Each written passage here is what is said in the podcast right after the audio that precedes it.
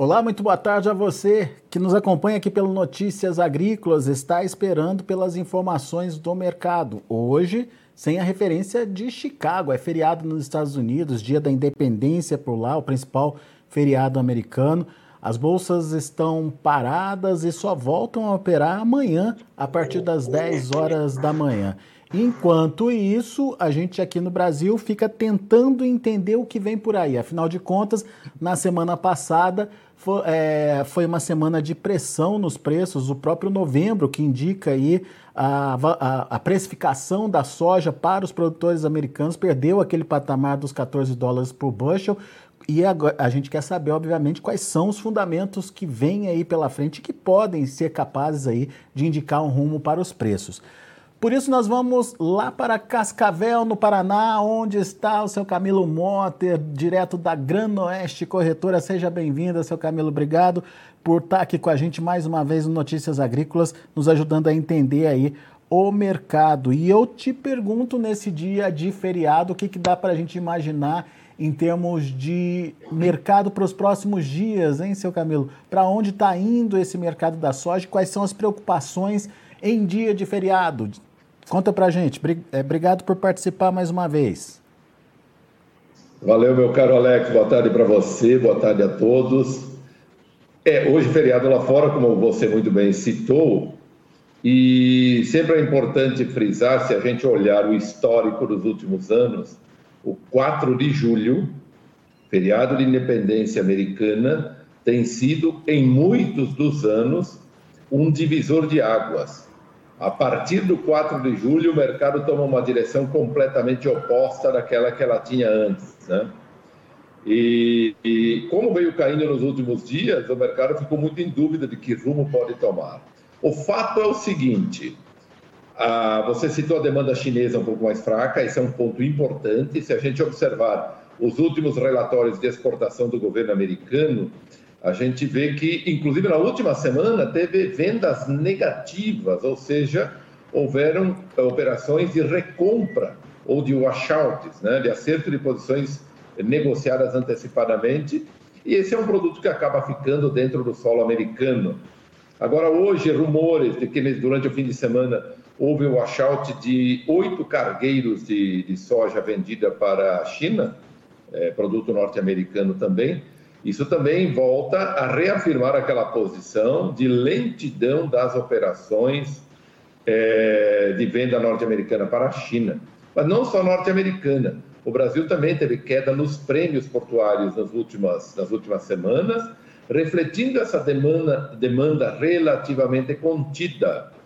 E a gente percebe que isso é um reflexo da demanda por farelos na China e de busca por outras alternativas também, num cenário de eh, margens de esmagamento da indústria ainda negativas para, para a soja, né?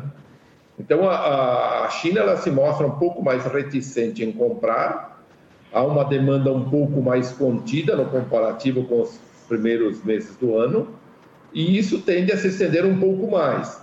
Agora, o reflexo mais positivo é de que as informações sobre produção de suínos estão aumentando, o governo chinês estimulando a produção maior de suínos para que haja redução dos preços das carnes. Né? Essas, os preços das carnes subiu muito nas últimas semanas. Né? Então, isso de parte da demanda, especialmente chinesa. Esse washout ainda deve se refletir em demanda agora na, na, no Brasil e na, na Argentina, especialmente Brasil. Eu acredito que amanhã ou depois esses volumes serão repostos. Né? Agora, o fator mais importante é realmente o comportamento do clima no meio oeste americano. Neste fim de semana, inclusive hoje, uma boa onda de chuvas pegando a parte mais ao norte do cinturão.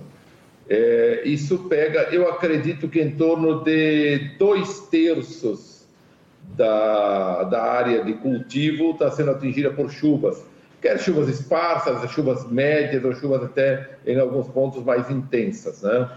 Agora, a parte mais ao sul, me... da metade do meio oeste para o sul, essa é uma região que está bastante seca, né? E vamos monitorar para ver o que acontece. A porção leste está para receber essa onda de chuvas, né? Por isso que eu acho que se ela avançar até para o leste, como está programado, é possível aí que cerca de dois terços da região produtora acabe recebendo chuvas. Bom, a pergunta é, e que vale muito dinheiro, né, Alex? Verdade. Como vai se comportar o mercado nos próximos dias?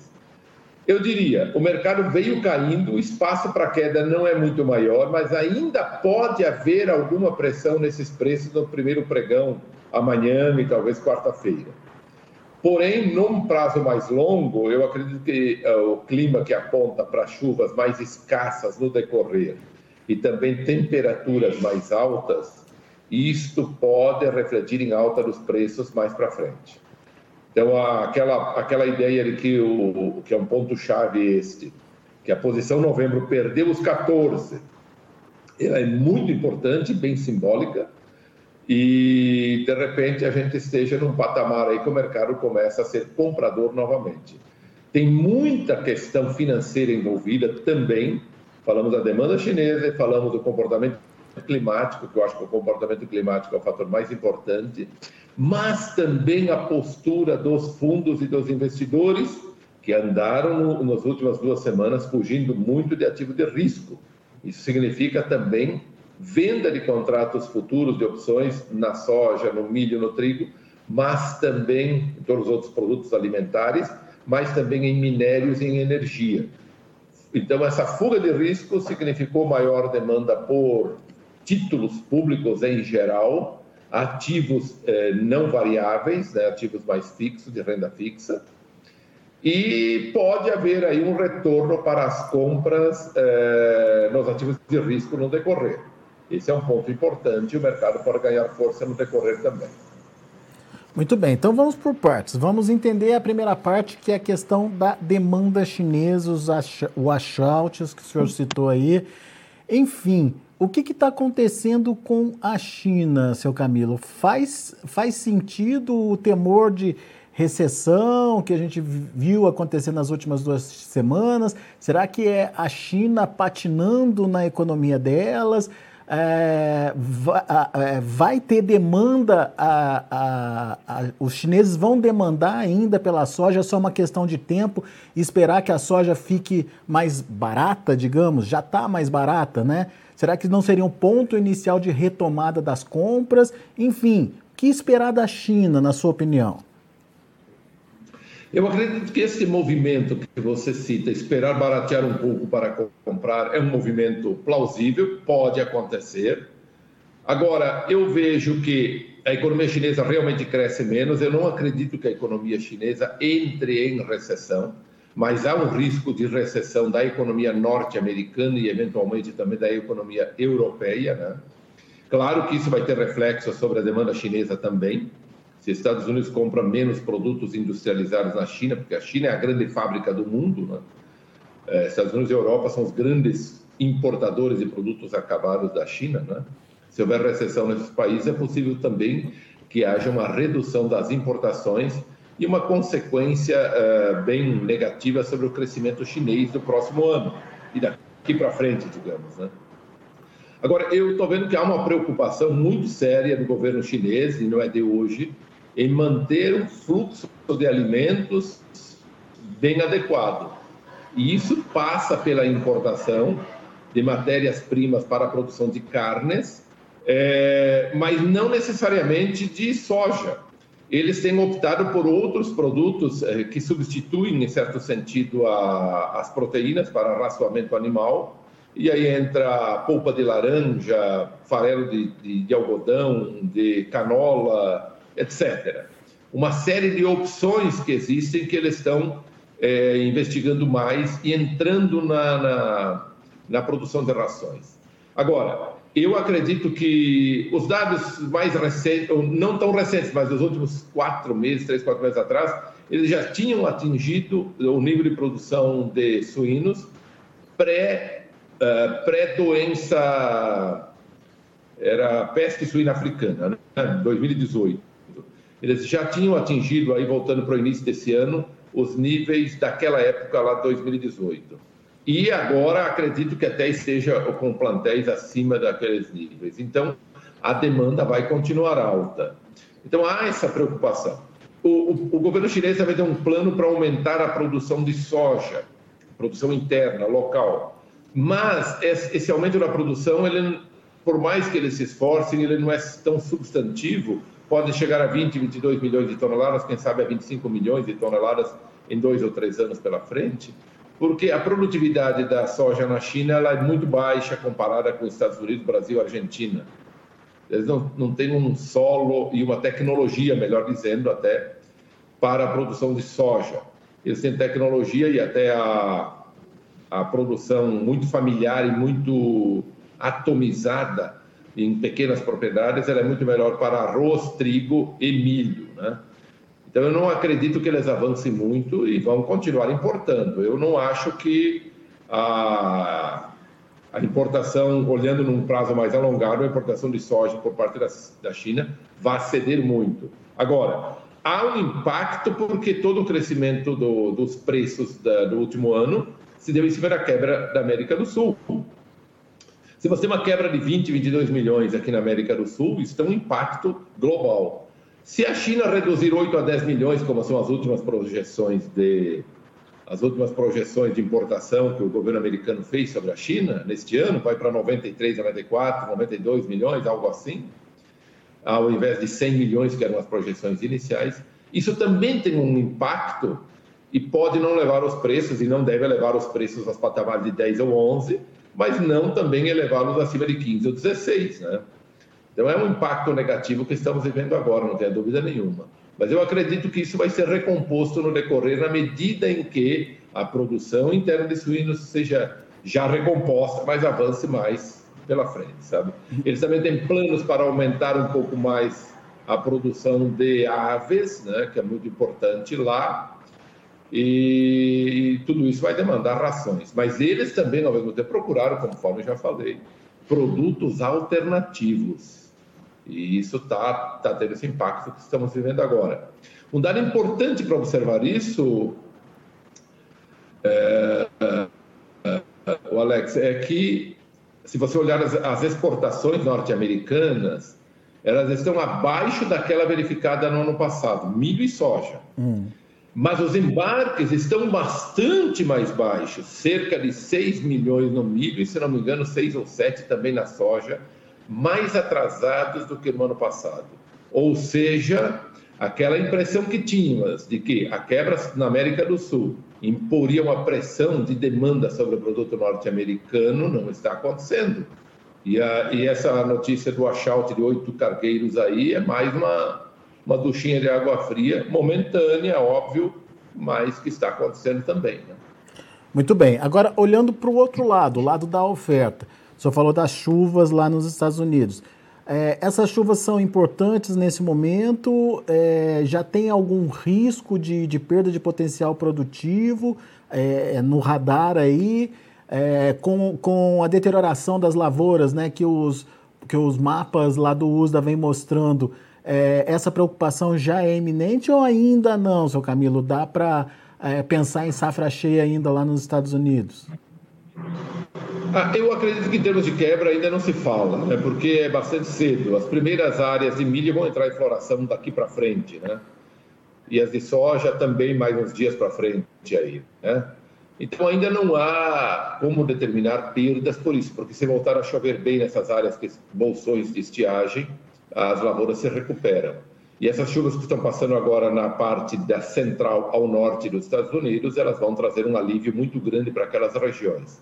Agora, a gente já viu que, em termos de qualidade das lavouras, o governo americano reduziu da semana retrasada para a semana passada três pontos percentuais. Sim. Ainda milho e soja estão à frente do que na mesma época do ano passado em termos de qualidade.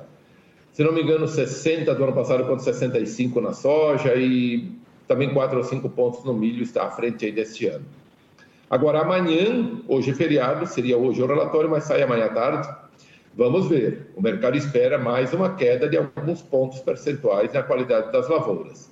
Bom, partir da outra semana para frente, semana que vem para frente, o risco já é maior, porque as lavouras começam a entrar em floração, um período crítico né, de reprodução das plantas, floração e formação de vagens, ou no caso do milho, formação de espigas. Né?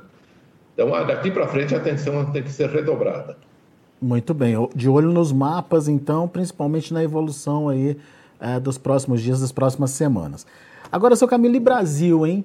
Uh, o senhor falou de redução dos prêmios por aqui, é, falta da China no mercado, enfim, como é, que estão, como é que estão as comercializações por aqui? Quais são as expectativas? A comercialização ela segue bastante lenta, um ano que se produziu menos, obviamente, então até justifica uma certa lentidão. É, safra nova e dois é uma, um, uma observação mista de parte dos produtores, né? Uma que podemos ter ralis climáticos no meio oeste americano, então se aguarda para vender a produção da safra nova, que ela é, no caso do Paraná, é bem restrita. Acredito que ela não tem mais do que 6 a 7% vendido em termos de safra 2022-23. Safra velha já estamos aí com 60, 55, 60% talvez vendido. É um ritmo mais fraco do que do ano passado, apesar da quebra. O ritmo é bastante lento.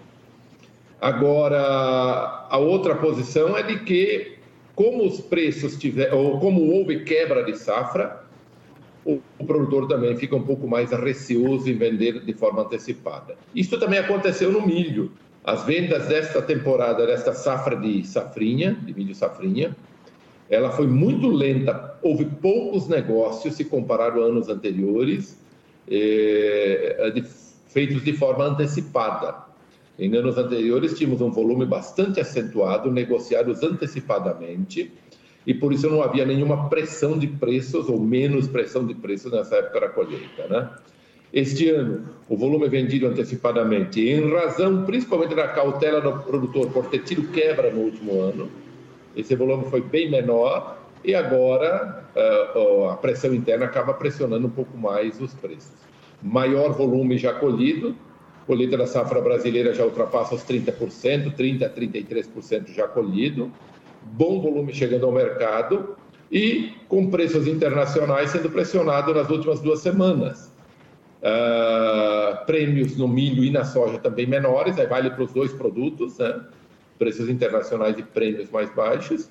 E do outro lado, o câmbio que eh, deu uma, uma, uma, puxada forte uh, na casa dos 5,30 mas ainda assim incapaz de repor a queda externa né, em dólares, né, na somatória de prêmios com Chicago. Então, ambos os preços pressionados. Soja, sexta-feira, hoje não se falou praticamente em preços, mas na sexta-feira 185, 187 aqui no oeste do Paraná, 195, 96 no Porto de Paranaguá, e o milho 84 a 85 aqui no oeste do Paraná, e na faixa de 88 a 90 no Porto de Paranaguá, e sempre dependendo de prazo, e no interior também um pouco a localização do lote, né? É, mas assim, hoje completamente travados os negócios à espera da retomada dos negócios lá fora, né? Da referência principal que é Chicago, né? Pois é. E, por falar em, em, Chicago, as expectativas aí uh, ah, para o relatório po é, podem trazer surpresas aí, alguns números, enfim, temos que prestar atenção em alguma coisa em especial, seu Camilo? Desculpe, Alex, não te ouvi a pergunta. Pode repetir? Sobre o próximo relatório do USDA, alguma, alguma, algum fator de atenção maior aí? Ah, eu acredito que aí o principal fator, dois deles. Bom, safra ainda acho que não vai haver muita mudança na perspectiva de safra. Isso nós devemos ver mais em agosto. Mas a grande possibilidade é que o governo reveja para cima os estoques finais americanos, né? especialmente nesta safra 2021-22, que ter, cujo ano agrícola termina agora no dia 31 de agosto, né? final do mês que vem. O relatório trimestral de estoques mostrou um bom, bom aumento nos estoques em relação ao ano passado e essa certa lentidão nas exportações faz com que a gente comece a suspeitar de um aumento dos estoques norte-americanos desta temporada. Isso, obviamente, colocaria um pouco mais de pressão sobre os preços, mas esta informação ela será esquecida se houver problema climático no meio oeste americano. Né? Muito bem. Seu Camilo, muito obrigado por participar com a gente mais uma vez aqui no Notícias Agrícolas, trazendo informações importantes, principalmente nesse dia de feriado, sem a referência lá de Chicago, né? O que analisar para entender como o mercado pode se comportar nos próximos dias. Obrigado, viu, seu Camilo? Valeu, meu caro Alex. Abraço a você, abraço a todos. Grande até abraço, próxima. até a próxima.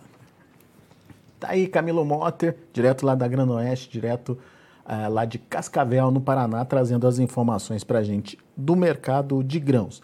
Vamos ver os preços que, na verdade, são apenas referência. Como hoje é feriado lá em Chicago, lá nos Estados Unidos, dia da independência, a gente não teve valorização. São as referências de preços que encerraram na última sexta-feira.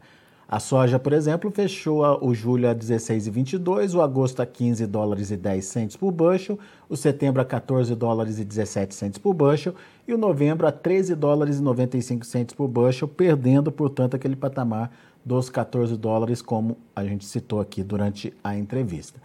Vamos ver o milho também. O milho encerrou a última sexta-feira a 7,50 no vencimento julho, a 6,19 no vencimento setembro. No dezembro, 6 dólares e 7 por bushel. No março, 6 dólares e 13 centes por bushel. Foram os números de encerramento do mercado da última sexta-feira. Muito bem, são esses os números do mercado, apenas como referência para você. A partir de amanhã, às 10 horas da manhã, a gente já tem o mercado se movimentando de novo e, portanto, você acompanha toda essa movimentação aqui no Notícias Agrícolas, é, principalmente diante das expectativas aí que não são muito animadoras, não. A gente tem uma oferta que aparentemente foi beneficiada por chuvas acontecendo em pelo menos dois terços da região produtora lá nos Estados Unidos, segundo relatou aí o seu Camilo Motter para a gente e a gente tem uma demanda bastante truncada aí por parte da China que está buscando produtos alternativos para garantir a sua dieta, a sua ração para atender a demanda animal por lá. Bom, a gente vai ficando por aqui. Agradeço muito a sua atenção e a sua audiência. Notícias Agrícolas, 25 anos ao lado do produtor rural. Participe das nossas mídias sociais no Facebook Notícias Agrícolas, no Instagram, arroba Notícias Agrícolas e em nosso Twitter, arroba Notiagre.